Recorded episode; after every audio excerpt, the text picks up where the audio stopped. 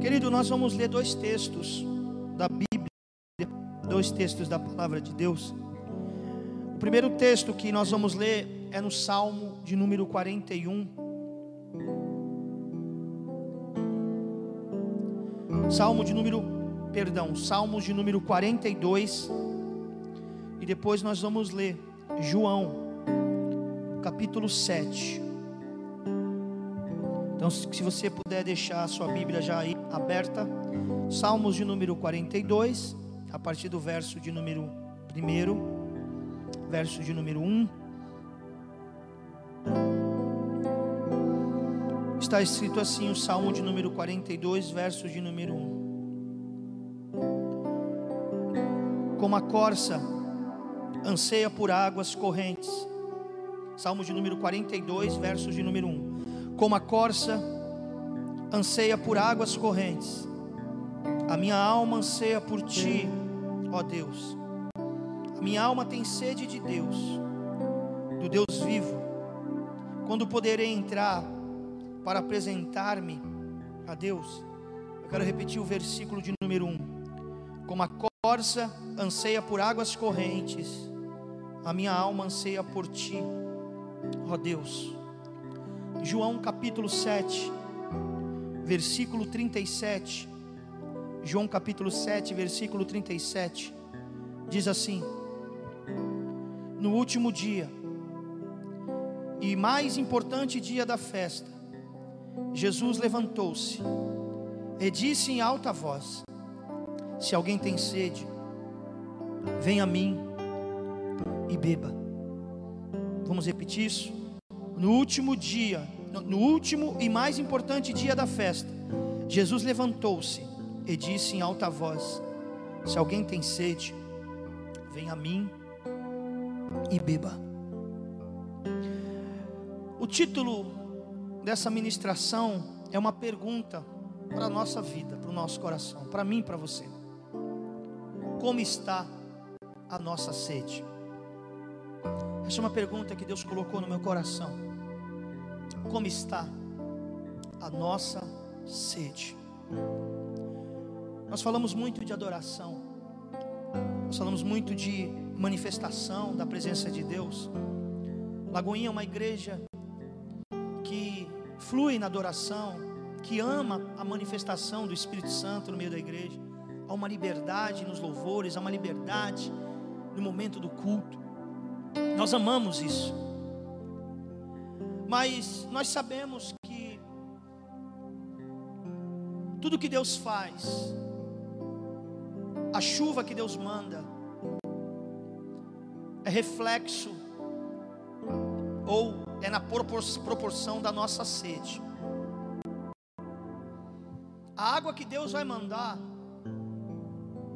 será equivalente ao tamanho da sede que nós temos, ou do nível da sede que nós temos. Por isso, nesse tempo de pandemia, nesse tempo onde nós estamos confinados dentro das nossas casas, é importante nós fazermos esta reflexão hoje. Como está a nossa sede? O Salmo de número 42, ele mostra o salmista Davi dizendo acerca de como estava a sua alma, de como estava o seu lado espiritual.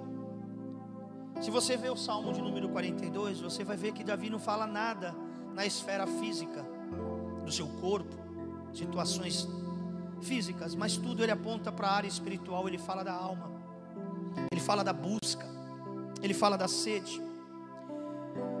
Muitos dizem que o Salmo 42 foi escrito quando Davi estava fugindo de Absalão. E por conta dessa fuga, Davi ficou impossibilitado de prestar culto ao Senhor, de adorar ao Senhor. Porque naquela época, naquela dispensação, não era como hoje. No Antigo Testamento, a adoração era pautada em lugares e não na pessoa de Jesus. Então eles tinham que estar na geografia certa, no lugar certo, para poder cultuar a Deus.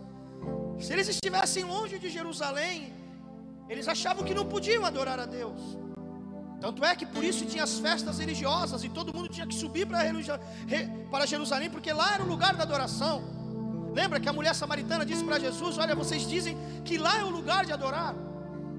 Quando Davi escreve o, número, o Salmo de número 42, ele está fugindo. Talvez estivesse longe de Jerusalém e por isso ele está longe do culto, está longe da possibilidade de adorar a Deus, de estar em comunhão com Deus, porque Davi, ele era um adorador. A Bíblia diz que ele era um homem segundo o coração de Deus. E Davi, quando foi escrever estes salmos, quando Davi, quando foi escrever esse salmo, ele não olhou para o estado físico que ele se encontrava, ele não olhou para fora, para as guerras externas, não, ele olhou para a maior guerra que o ser humano enfrenta, que são as guerras internas, as lutas espirituais. E o Davi olha para dentro de si, e ele tenta buscar algum ponto de contato, de alegria, de se motivar de alguma forma, mas ele não consegue. Ao ponto que ele mesmo faz uma pergunta para si. Ele perguntando para si mesmo, ele diz: Por que te abate minha alma? Porque se entristece tanto dentro de mim.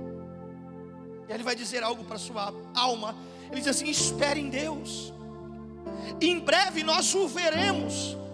Davi estava dizendo para si mesmo: já já essa perseguição acaba, já já essa luta acaba, já já essa dificuldade termina, e nós voltaremos a adorar a Jesus, ver a Jesus, cultuar a Deus, porque te abate a minha alma. Espere em Deus, porque em breve nós o veremos. Davi ele não só tem uma crise espiritual, mas ele vai ter uma crise de pensamentos, uma crise psicológica. Porque Davi agora vai começar a lembrar de um tempo que ele vivia, mas nesse momento não pode mais viver. E ele chega a dizer nos Salmos: ele diz assim: Olha, quando eu lembro destas coisas, eu choro angustiado. As minhas lágrimas têm sido o meu alimento de dia e de noite, porque quando eu lembro dessas coisas, eu fico angustiado. E o que Davi se lembra? Davi se lembra do tempo que ele acostumava a ir com a multidão, conduzindo a procissão à casa de Deus em cânticos de alegria e ações de graça entre a multidão que festejava. Ele está dizendo: eu não estou mais fazendo aquilo que eu amava, que eu gosto de fazer, que é estar indo em procissão para a casa de Deus, junto com o povo de Israel, com cânticos, com júbilos, adorando ao Senhor. Porque me abate, porque te abate a minha alma, espere em Deus. E quando a gente lê isso, sem entender o versículo 1, a gente fica perdido. A gente fala, meu Deus, Davi está sendo perseguido. Davi está sendo empurrado para longe do seu reino. E ele não está preocupado com a coroa. Ele não está preocupado com o bem-estar físico. Ele não está preocupado com nada exterior. Ele está com saudade da presença de Deus. Ele está com sede, com fome da presença de Deus. E se a gente ler o contexto, sem entender o versículo 1, a gente não vai entender a profundidade porque Davi está dizendo isso. Porque no versículo de número 1, Davi vai revelar o tamanho da sua sede, a intensidade de sua alma em querer Deus. Davi vai amplificar o grito de sua alma no verso 1. E ele começa o salmo dizendo: Como a corça anseia por águas correntes, assim é a minha alma. E aí começa todo o salmo, todo desespero de alma. É por quê? Porque a intensidade da busca da alma dele por Deus era uma coisa absurda. A sede que ele tinha por Deus era algo tremendo e um nível profundo. Então, um dia, longe da presença de Deus, para Davi já era algo angustiante, para Davi já era algo terrível. E Davi, para expressar o nível, para trazer um modelo de entendimento para nós, do nível de sua sede por Deus, ele vai usar uma linguagem figurada, uma figura de linguagem. Ele vai usar a corça.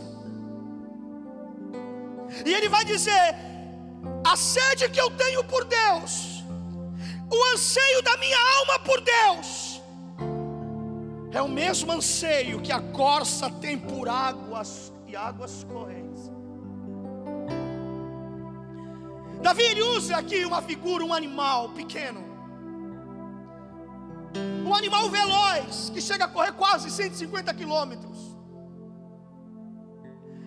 Mas é um animal que a dependência de sobrevivência dele é água. Corça é um animal totalmente dependente de água. A corça não é que, é que nem camelo que consegue viver em um deserto, não. A corça, se viver em lugares áridos, lugares secos, em dias ela morre. Ela precisa viver em água, em lugares que tem águas. E não pode ser qualquer tipo de água. Porque a corça, ela não consegue beber água em poço, água de lagos. A corça só consegue beber água de rios, de nascentes, de fontes. Por isso, Davi vai dizer, como a corça, que anseia por águas correntes, ou seja, não é água parada, é águas que se movem. O que é água corrente, pastor? É água viva, é água que se renova a cada segundo. Davi está dizendo: a minha alma, ela não vai se saciar com qualquer coisa. A minha alma não vai se aquietar com qualquer copinho de água. A minha água não vai ter paz em qualquer poço da vida. Foi por isso que quando aquela mulher samaritana foi buscar água, Jesus disse: Ah, mulher, se você soubesse quem te pede água, você está vindo buscar água morta. Mas se você soubesse quem te pede água, ah, você pediria água para mim, e eu te daria águas vivas, águas correntes, que ia saciar a sua sede para a vida eterna. É isso que Davi está dizendo. A minha alma tem a sede da corça, ela não pode ser suprida por qualquer tipo de água. Escute, o homem é um ser tricotômico. O que é isso, pastor? Se eu falo em línguas, não. O homem é um ser tripartido. Como que é isso? Nós somos um espírito, nós temos uma alma e nós habitamos de um corpo. A alma é a psique humana, é onde está centrada, concentrada os anseios do homem, tanto para o lado ruim como para o lado mal. Mas Davi está dizendo que a alma dele anseia por coisas boas, por águas puras, pela presença de Deus. E deixa eu lhe falar uma coisa: sabe por que muitas vezes aqui fora, no exterior, está tudo bem, nós temos dinheiro, estamos bem empregados, a família está bem, mas lá dentro está tudo difícil. Há um vazio existencial, há uma tristeza de alma. Por quê? Porque a nossa alma, ela clama, ela busca ela pede as águas de Deus, ela pede esta água viva, essas correntes que fluem do trono de Deus. E às vezes a gente quer suprir isso de qualquer forma, de qualquer maneira. Davi está dizendo: como a corça, a corça não bebe água em qualquer lugar. Nós precisamos ir em águas purificadoras, nós precisamos ir em águas limpas, nós precisamos ir até a fonte. O povo no tempo de Jeremias foi exortado por Deus, porque o povo cometia dois pecados. Qual era o primeiro pecado? Abandonar a verdadeira fonte. Esse era o verdadeiro primeiro pecado. O segundo pecado, buscar águas em cisternas rotas. Era um pecado duplo, abandonou a fonte e ainda foi buscar águas em cisternas rotas que tinham águas mortas. Sabe, meu irmão, essa paz de alma que o mundo precisa, essa paz de espírito que o mundo precisa, não vai ser encontrada nas fontes, ou melhor, nos poços de Jacó, mas será, mas será encontrada na fonte do Filho de Deus. Ele é a fonte. Como está a sua sede? Aonde você tem buscado água para suprir esse vazio do seu coração? Ah, eu estou tentando beber água em um relacionamento. Eu estou tentando beber água ah, no dinheiro. Eu estou tentando beber água nas, nas diversões. Escute, tudo isso é bom, é válido, mas isso é para o corpo, não é para a alma. Como está a sua sede? Davi está dizendo: a minha sede, a minha alma, ela clama, ela anseia pelas águas como a corça, e a corça não bebe água em qualquer lugar. A corça é um animal que sente o cheiro das águas a quilômetro de distância. E quando a corça sente o cheiro da água, ela começa a entrar em um estágio, em um estado de, de êxtase. E ela começa a gritar e a correr desesperadamente em direção a essas águas. Escute, a corça, quando está buscando água, ela não busca água andando, ela busca água correndo e gritando. Por isso que Davi está dizendo: o nível de sede que eu tenho por Deus é algo muito grande. É como a corça que busca desesperadamente, em algumas traduções, por águas. E a corça ela sai do lugar que ela está e vai correndo, percorrendo, às vezes desertos, montanhas e vales, guiada pelo seu tato, pelo seu cheiro pelo seu olfato, melhor dizendo, até chegar nessas águas. Mas ela vai com desespero, gritando, gritando, e na medida que as águas vão se aproximando, ela vai aumentando o seu grito, ela vai aumentando o seu grito, até que encontra um rio, encontra uma nascente, águas puras, frescas. Então ali ela começa a se banhar e beber água. É onde ela se acalma. É onde ela se acalma. Sabe? O mundo está gritando. O mundo está gemendo. O mundo está correndo. Mas o lugar de descanso só é em Jesus. O lugar que você vai encontrar paz para o seu espírito é em Jesus. Eu não estou falando sobre religião, não estou falando sobre uma denominação, eu estou falando sobre uma pessoa, eu estou falando sobre uma água viva, sobre uma fonte. Como está a nossa sede? E quando a corça chega nesses lugares de águas, sabe o que ela faz? Ela não só bebe, mas ela mergulha nas águas. E a corça tem muitos predadores. Tem animais, animais selvagens que se alimentam de corça. A águia também se alimenta de corça. Quando a corça percebe que está correndo perigo, sabe o que ela faz? Mergulha nestas águas frescas. Ela se esconde por algumas vezes, mergulhando para sair da visão de ataque do inimigo. As águas, os rios para a corça, muitas vezes não são só para matar a sede, mas são também para se esconder dos perigos eminentes. Porque essa água, ela não só traz vida, mas ela preserva a nossa vida. Essa água é Jesus, esse rio é Jesus. O que, que está trazendo medo para o seu coração? O que, que está trazendo medo para a sua, para a sua vida? Mergulhe nas águas, se esconda nessas águas, fique aí, porque já já o gavião vai embora. Fique aí, porque já já os animais ferozes vão embora porque eles não vão te ver. As águas de Cristo vão te cobrir. Deus vai te tornar invisível perante os olhos dos seus inimigos. Eu repito isso: Cristo vai te tornar invisível perante os olhos dos seus inimigos. As águas vão te submergir e você vai ficar lá seguro. Como está a sua, a sua sede? Como está a nossa sede? Ele diz: Como a corça anseia por águas correntes a minha alma anseia por ti, ó Deus. Sabe, Davi, quando escreveu esse salmo, ele não podia ir até o lugar geográfico para adorar a Senhor Jesus, mas hoje nós não precisamos de lugares, o que nós precisamos é de essência, porque o véu já foi rasgado, Deus não habita mais em templos feitos por mãos humanas, Deus habita em nós. e porque o nível da nossa sede está tão baixo. O que nos prende, o que nos segura,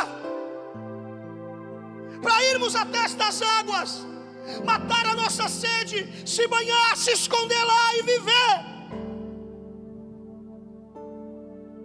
Qual é o seu medo? Porque você deixou de sentir sede por Deus.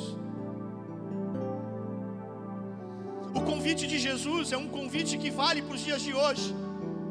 E a Bíblia diz em João que no último dia da festa, no dia mais importante, escute, tinha acontecido, era a festa dos tabernáculos. A multidão em Jerusalém se reunia, os povos que estavam, os peregrinos se iam para Jerusalém, se reuniam e ficavam lá quase duas semanas participando da festa. Era uma festa que durava oito dias. E Jerusalém era cercado por cabanas, pessoas dormindo em cabanas em volta de Jerusalém, por isso que era festa das cabanas, ou festa dos tabernáculos.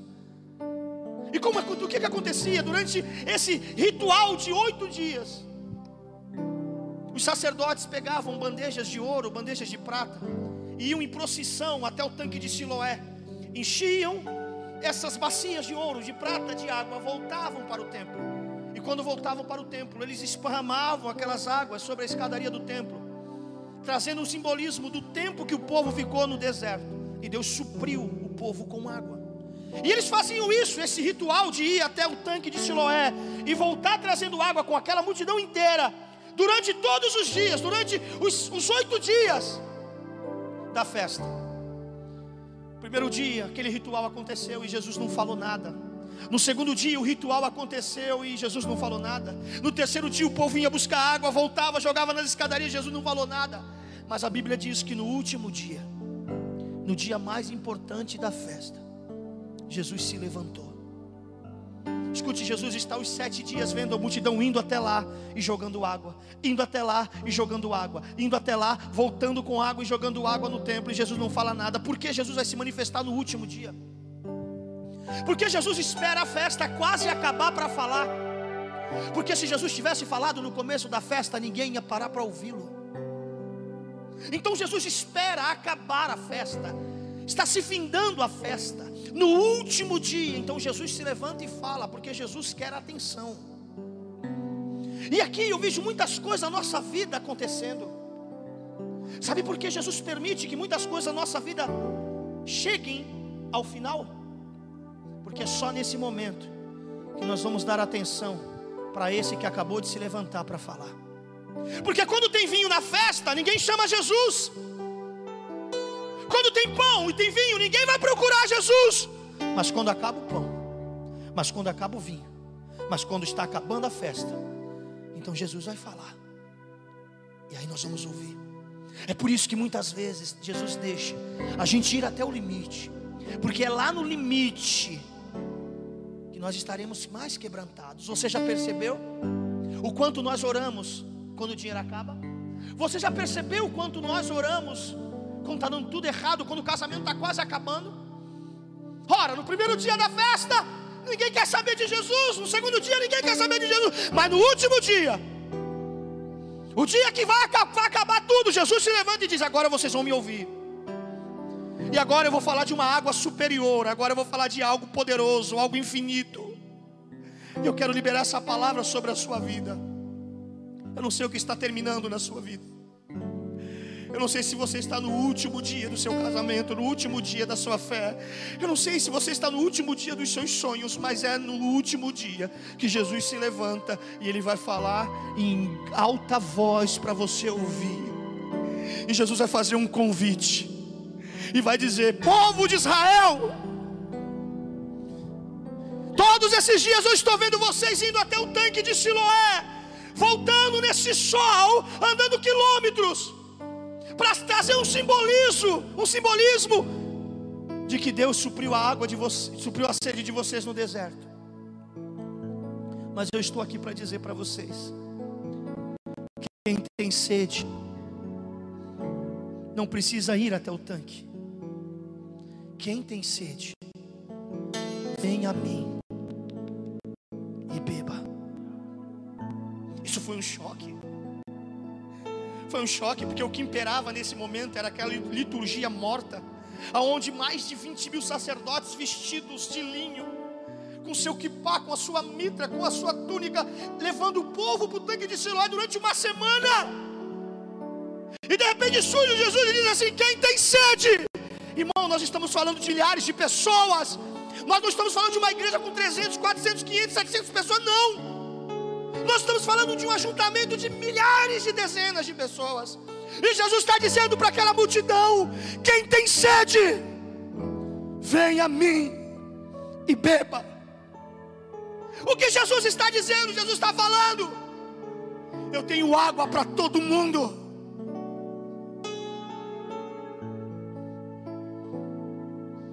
Não estou oferecendo uma liturgia, um ritual. Eu estou oferecendo uma água viva, porque a água de Siloé, do tanque de Siloé, era uma água parada, uma água morta, uma água insalubre. Jesus está dizendo: Eu sou a água viva, quem tem sede, vem a mim e beba. Mas veja, isso é um convite, isso não é uma, uma imposição, é um convite. Você já chegou da sua casa, você ficou lá fora trabalhando, andou o dia todo na cidade, não sei. Acabou de vir de uma caminhada, um sol, e você está com sede. Aí você chega na sua casa, você abre a geladeira e pega aquele copo de água gelada. E você bebe. Bebe, bebe, bebe, bebe, bebe, bebe, bebe, bebe. E sacia a sua sede. Mas por que você foi até lá? Por que você foi até a geladeira? Por que você buscou aquela garrafa de água? Porque você tinha sede. Porque ninguém bebe água se não tiver sede. O que Jesus está dizendo? Se você tiver sede, eu estou aqui. Eu vou repetir isso. Se você tiver sede, eu estou aqui. Venha até mim. Jesus está falando de relacionamento. Não tem como saciar a sede sem ir à fonte. Jesus está dizendo: Eu tenho água, mas você tem sede. Aí você pode dizer, pastor, eu tenho sede, mas qual o tamanho da sua sede? Qual o seu desespero de alma por Cristo, por Jesus?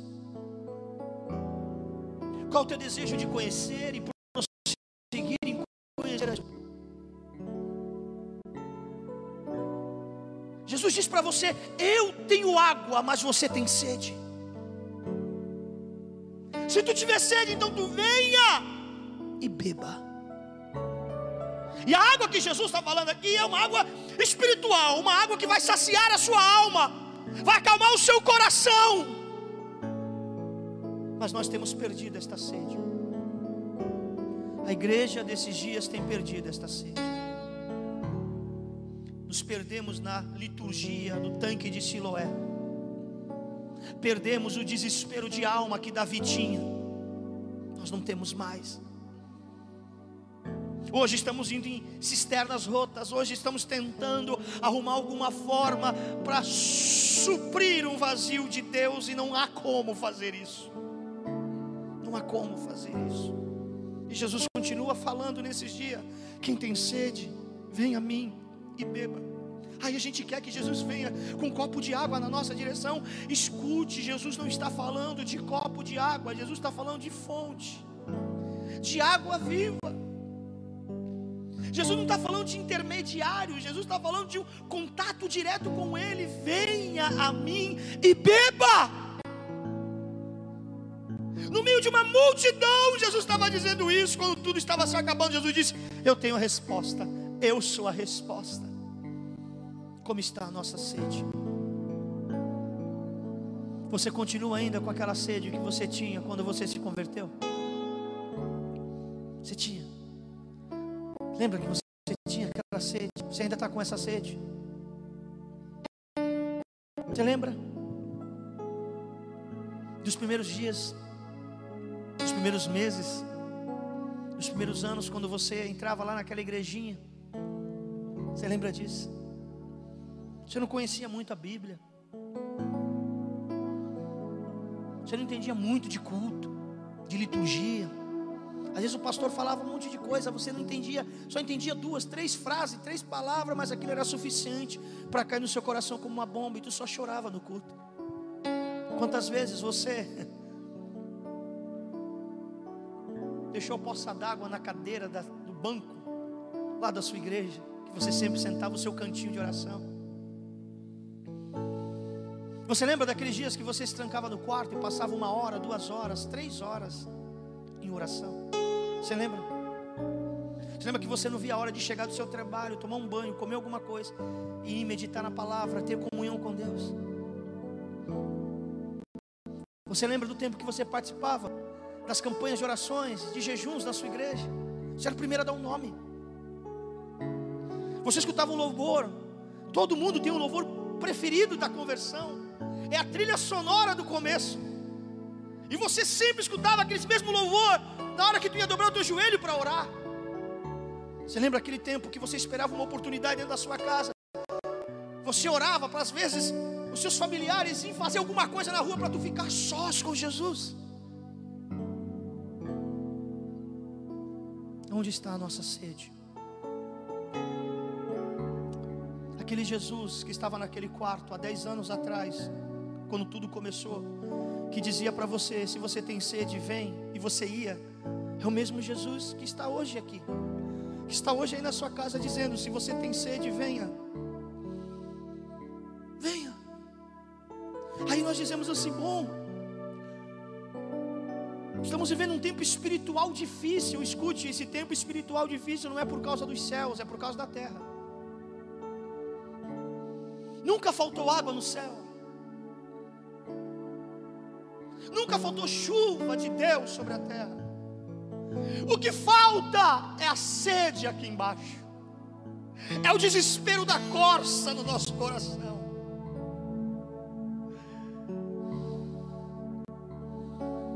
Aquele fogo que nunca se apaga.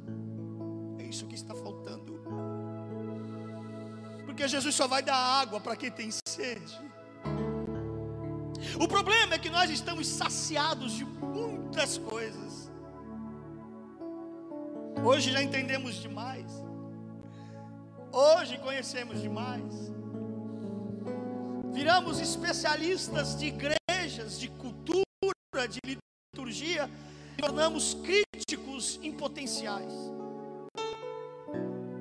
E antes de nós comermos alguma coisa, nós criticamos tudo em volta para depois tentar extrair alguma coisa boa, mas antes era diferente.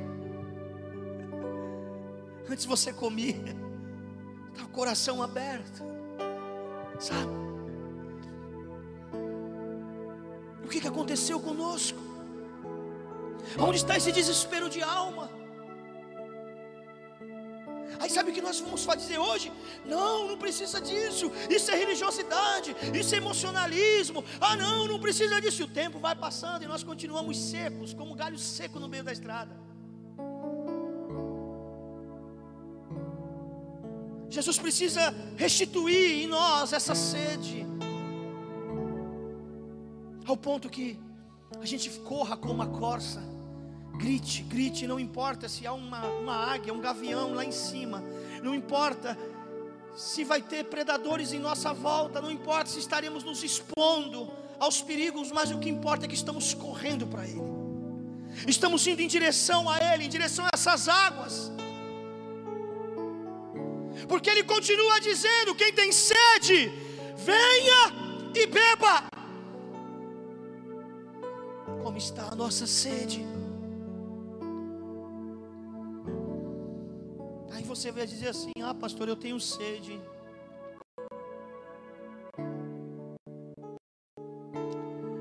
Irmãos,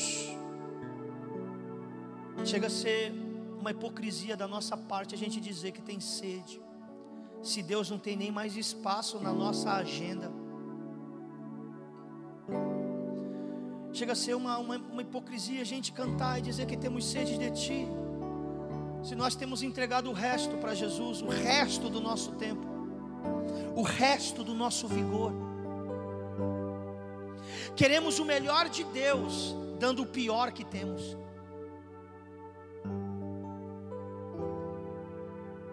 Aí nós dizemos que temos sedes, que estamos com sede, como a corça que suspira por águas e vai desesperadamente em busca. Mentira. Já tivemos sede. Já tivemos sede um dia. Aquele tempo que nós, antes de escolher o emprego, a gente primeiro consultava ao patrão dos patrões e perguntava: esse trabalho vai tirar o meu tempo para te servir, para te cultuar? E Deus dizia: vai. Aí tu falava: não quero.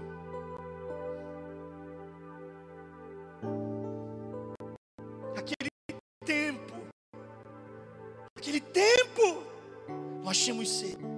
Que para entrar em um relacionamento, a primeira coisa que a gente via na pessoa é se essa pessoa tinha sede e fome por Deus como nós tínhamos. Porque se não tivesse, não é de Deus. Naquele tempo nós tínhamos sede. Ou quando Deus era o centro da nossa agenda e tudo que nós e todas as nossas programações era em torno de Deus. Mas a primícia era Deus, o centro era Deus. Naquele tempo nós tínhamos sede. Quando nós entrávamos na porta da igreja, e nós entrávamos com o coração aberto para ouvir Deus falar, e não importava se a mensagem fosse dura, não importava se o pastor pregasse simples, mas nós tínhamos uma sede tão grande por Deus, que tudo que vinha do altar trazia cura, trazia paz Naquele tempo nós tínhamos sede. Quando acabava o culto, a gente ficava triste, porque o culto tinha acabado. A gente não via a hora de começar a próxima reunião. Naquele tempo nós tínhamos sede. Quando nós dizíamos assim, vamos chegar 10 minutos, 15 minutos, 20 minutos antes do culto começar, porque eu quero coração, preparar a terra da minha alma, porque hoje vai ser incrível. Aquele tempo nós tínhamos sede. Naquele tempo, nós tínhamos sede. Nós não procurávamos uma igreja por aquilo que ela podia nos dar. Nós procurávamos uma igreja pela dependência que nós tínhamos do Deus que estava ali. Naquele tempo, nós tínhamos sede. Quando nós entrávamos na igreja e olhávamos para o nosso irmão, como nosso irmão de fato, e sabíamos perdoar, sabíamos conviver com as diferenças, mas olha o que nos tornamos viciados na liturgia produtos da religiosidade. Como está a nossa sede? Como está a nossa sede? Deus quer renovar essa sede do nosso coração, para que possamos viver coisas mais profundas, coisas mais lindas com Cristo. Sabe, quando nós perdemos a sede por Deus, nós perdemos a, a motivação pelas coisas de Deus. Sabe por que hoje nós estamos numa geração desvivada quando o assunto é servir o reino? É porque nós estamos vendo uma geração que não tem mais sede de Deus. Porque amar a Deus é amar a sua obra. Amar a Deus é servir o seu reino.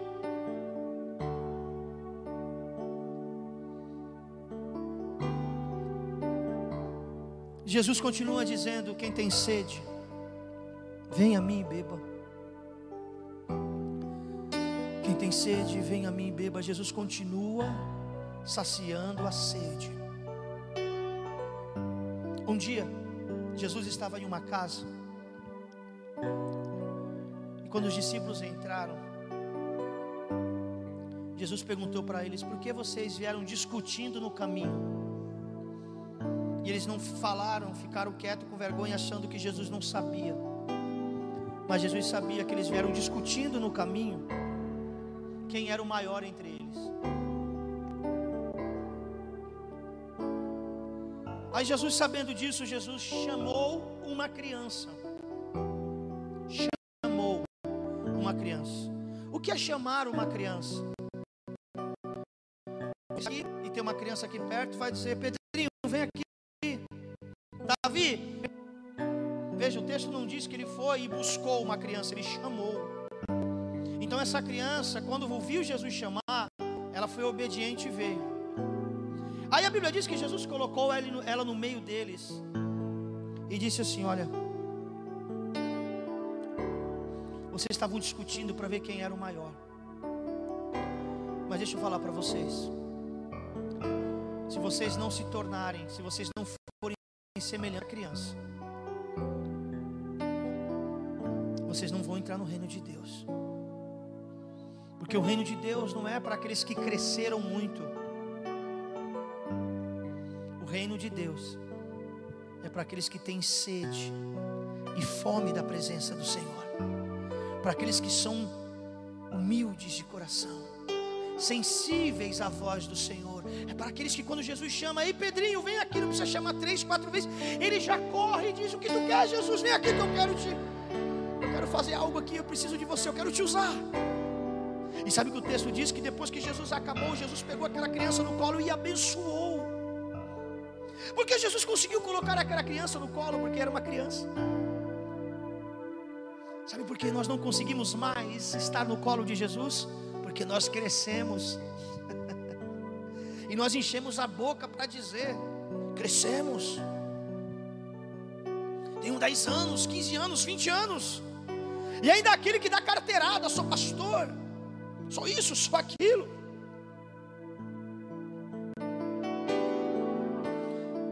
Você sabe que o deserto ele é um campo geográfico gigantesco, mas é seco.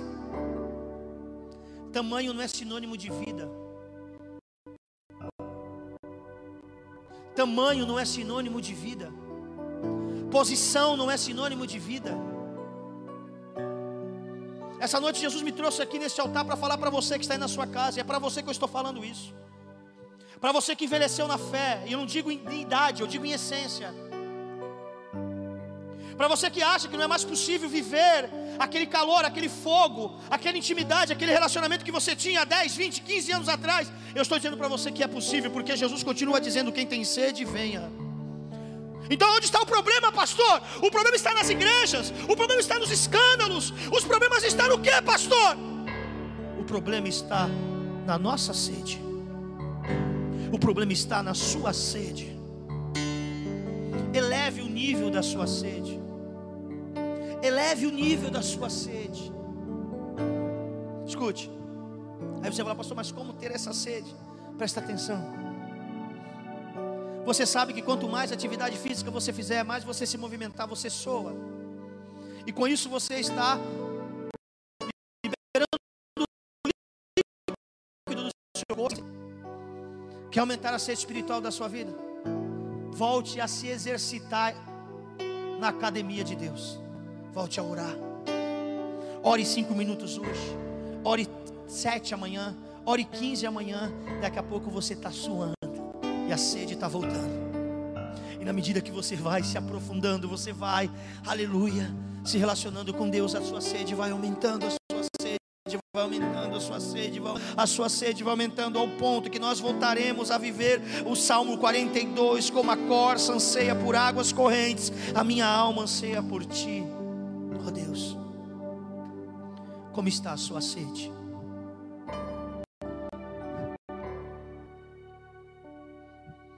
Sabe quando você escuta aquele louvor, lá do tempo da sua conversão, o que vem na sua cabeça? vem aquelas imagens de você prostrado, de você cultuando,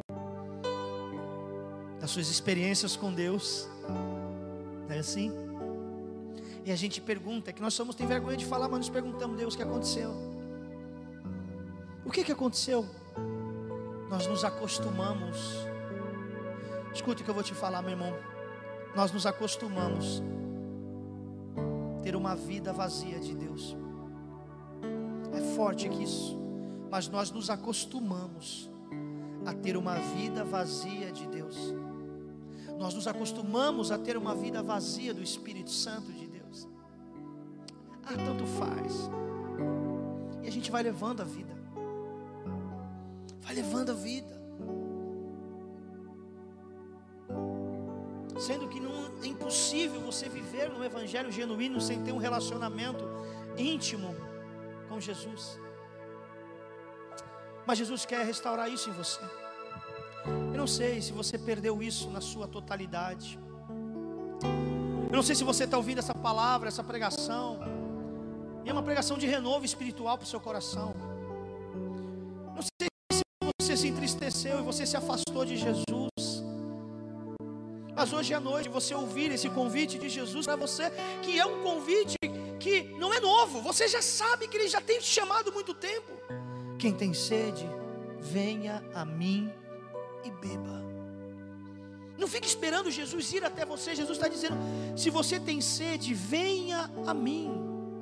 Para de querer que Jesus faça tudo por você. Para de querer que Jesus tome toda a iniciativa. Vem para Ele. Eu quero te desafiar. Eu quero fazer um convite para você. Volta para Jesus. Você que está afastado de Jesus nesse momento. Você que já teve experiência com o Senhor. Você que já bebeu desta água, e quem bebe dessa água volta a ter sede, e você é um dessas pessoas. Vem para Jesus. Se você quiser entregar o seu coração a Jesus hoje, se você quiser um novo começo na sua vida, se você quiser voltar para Cristo nesse momento, aí na sua tela está aparecendo o link da nossa consolidação. Os nossos irmãos estão esperando você mandar uma mensagem dizendo: Eu estou voltando para Jesus. Eu estou entregando a minha vida a Jesus para eles orarem por você, cuidarem de você. Se você estiver no chat aqui do YouTube, no canal, escreva aí: Eu quero voltar para Jesus. Eu quero voltar a beber dessas águas. Eu ouvir a palavra e eu quero aumentar o nível da minha sede. E nós queremos ministrar isso sobre o teu coração, sobre a tua vida. Quem tem sede, venha a mim e beba, mas venha correndo como a corça venha correndo desesperadamente como a corça, venha chorando, venha gritando. Quando você chegar neste rio, se lance de cabeça, se cubra, se esconda lá. O medo vai cair por terra, o temor vai cair por terra. Volta para Jesus. Você quer voltar para Jesus? Mande um, mande um sinal para nós aqui, escreva nos comentários, manda mensagem aí no link. Nós queremos orar por você. Nós vamos louvar a Deus nesse momento. Quero dar um tempo para você aí com o Espírito Santo pensar, abrir seu coração mais e mais. E você vai criar coragem e vai mandar uma mensagem aqui